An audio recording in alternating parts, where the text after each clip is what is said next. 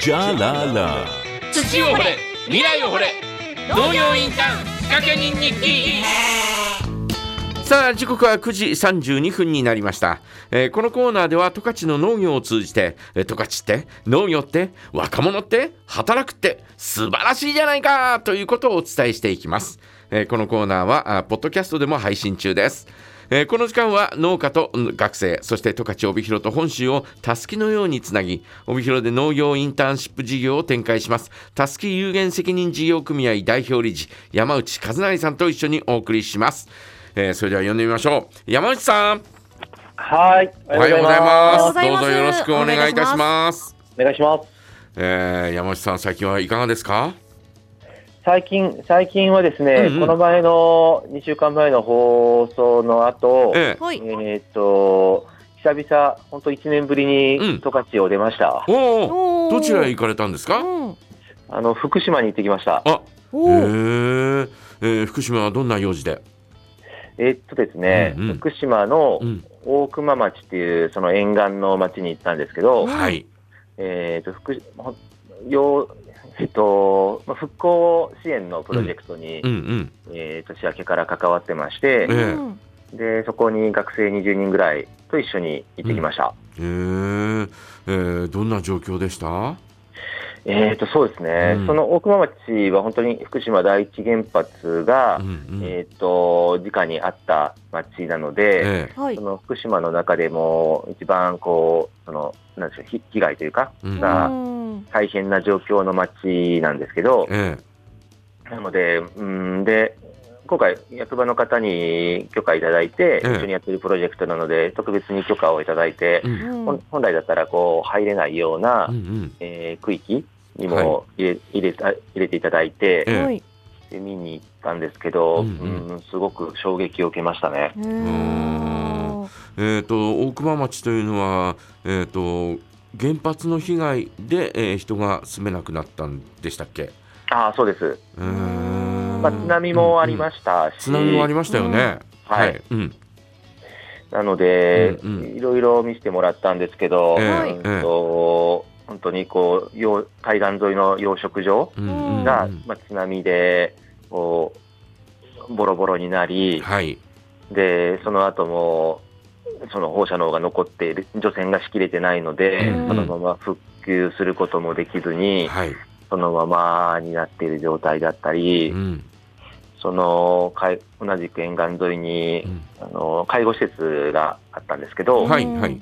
そこはもう、なんでしょうね、中まあ、な建物の中身には入れないんですけど、外からこう覗かしてもらうと、時計が見えて、ええあのー2時46分のまま止まっていたりとか、はいはいはいはい。うん。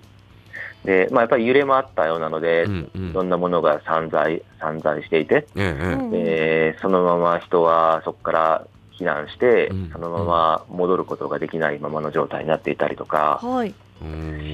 あと、印象に残ってるのは、はい。小学校を見させてもらったんですけど、うん。小学校は、なんでしょうね、ちょうど、あの、もうすぐ卒業みたいな、うんうんはい。うんうん3月11日なんで、はい。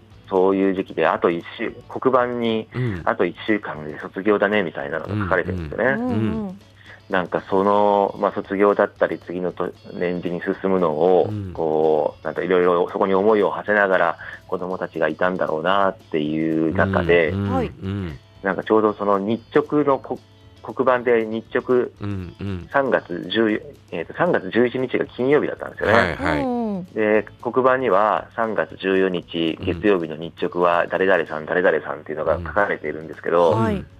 そのまま14日を迎えることはなかったんだなっていうのが、あもうそのまま残ってたのでうん、うんなんか本当になんでしょうね、表現がすごい難しいんですけど、うんなんかこう、うん。そこだけ時が止まってしまったような、10年はい間、はい時はいはい。が止まってるようなう、ん。そんな印象でした。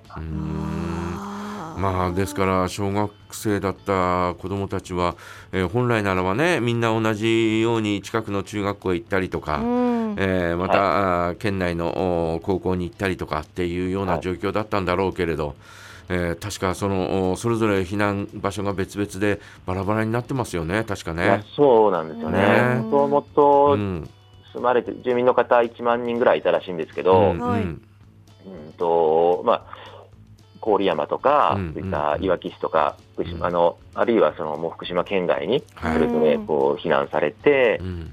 で今、もう実際戻ってきて、一応、除染が進んでいるので、うんはいうん。あのーその原発のすごい近い場所以外は、ええうんもう住めるようにはなっていて、ええその建物も建て始められてるんですけど、え実際、今戻っている住民の方は200人しかいなくえて、えああ、そうなんですうね。んやっぱりそのそれぞれ避難先でうんもう新しい生活を始めて、だいぶ時が経ってしまっているのそうで、ですよね。うんなかなかこう今から戻るとなっても、もう今の生活があるというような方が多いみたいですすよ。ね。だからその小学校小学生たちも、えーもうすでに二十歳前後になってますもんね。うんいや本当そうなんですよね。うん今回行った、うん僕が一緒に行った大大学生、はいはい。あの2年生ぐらいの子たちと一緒に行ったので、うんうんうんちょうど二十歳ぐらいで、うんこの子たちが、うんでそのその子たちは当時、小学校3年生とか4年生ぐらいだ。ったので、はいはい。その小学校を見てるとき、彼らはこうやっぱり自分にすごい重ねながらうんうん。見てましたね。う。んなるほどね。えーそういうう現状を見て、えー次はどういったステップ、うその、えーはどうすどういったあことになっていくんですか、あ今回のはい。このプロジェクそトは。のまあプロジェクトとしては、うん。うん。3月の上旬にもう一回現地に伺うんですね。はいはい。うん。で、あのそこまでにうんうん。今回、あの現地見させていただいたのと、うんうん。まあ事前じその前にもいろいろお話を聞かせていただいてたりうんうんたので、ただ見て終わりではなくて、えじゃあそのこと、その現実を踏まええて、うん。えーこれから復興に向けてどういったことができるのかっていうのを、はい。学生たちと、まあ、私たちも大人も伴走して、ええ。ープレゼあの提案を出すというのがこのプロジェクトの内容でして、うんええうん。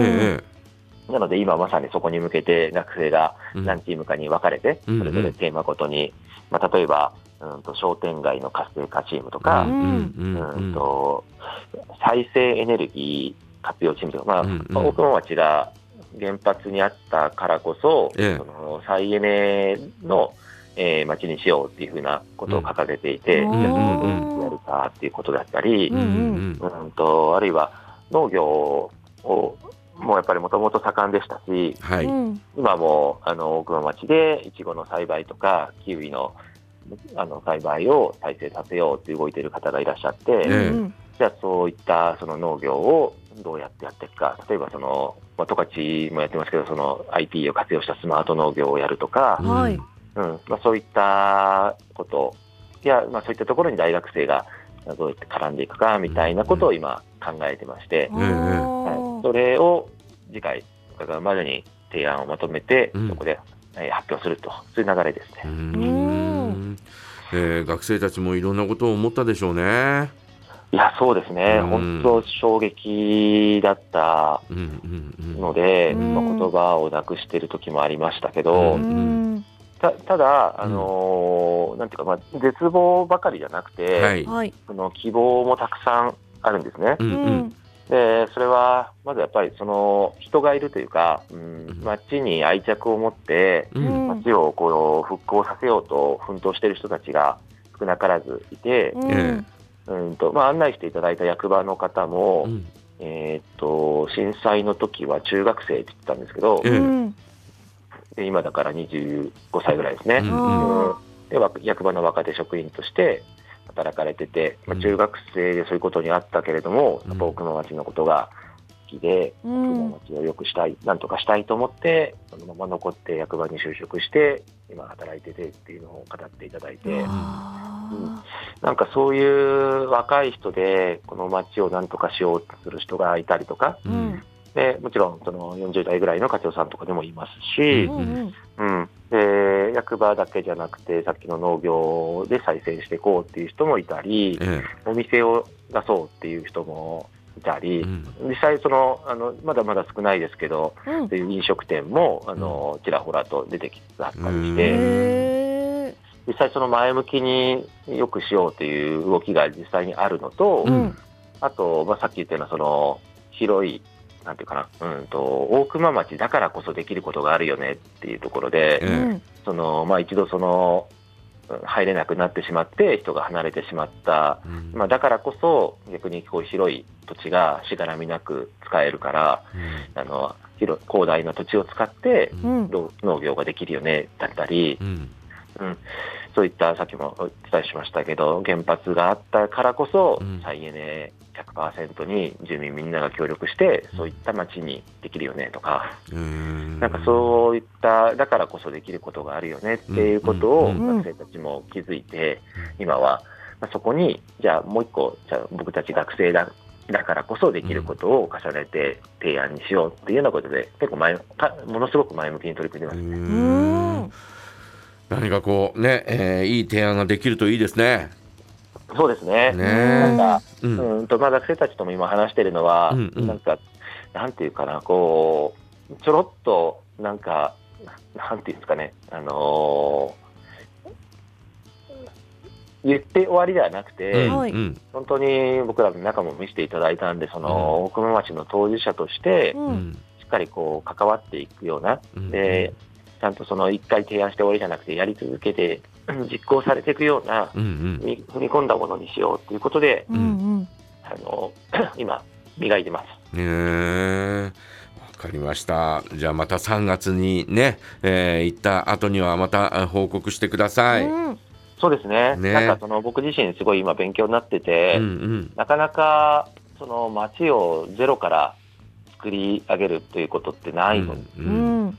で、うーんと、それをエネルギーの観点だったり、農業の観点だったりうん、商店の観点だったり、うん。様々見させてもらってて、あ、なんか、そういう観点で見ると、じゃあ、とかだったらどういうことができるだろうみたいなこともいろいろ考える機会になってて、すうん。ごく学びになってるんで、またそのあたりも還元できればなというふうに思います。ですね。わかりました。ね、えー今日はあーね、えーまだまだお話聞きたいんですが、えーそろそろお時間ということになってしまいました。はいえーまたあぜひ、えー来週、再来週、えーまたあー違った話題を、えー教えてください。はいお願いしますはい、えー今日もありがとうございました。ありがとうございましたはい、ありがとうございます。えー山内さんの事業はホームページや SNS でも発信しています。ぜひ、帯広ローマ字で、えー、たすき TASUKI で検索してみてください、えーそしてこのコーナーはポッドキャストでも配信しております。以上、土を掘れ、未来を掘れ、農業インターン仕掛け人日記。ここまでは、たすき有限責任事業組合代表理事、山内和成さんと一緒にお送りしました。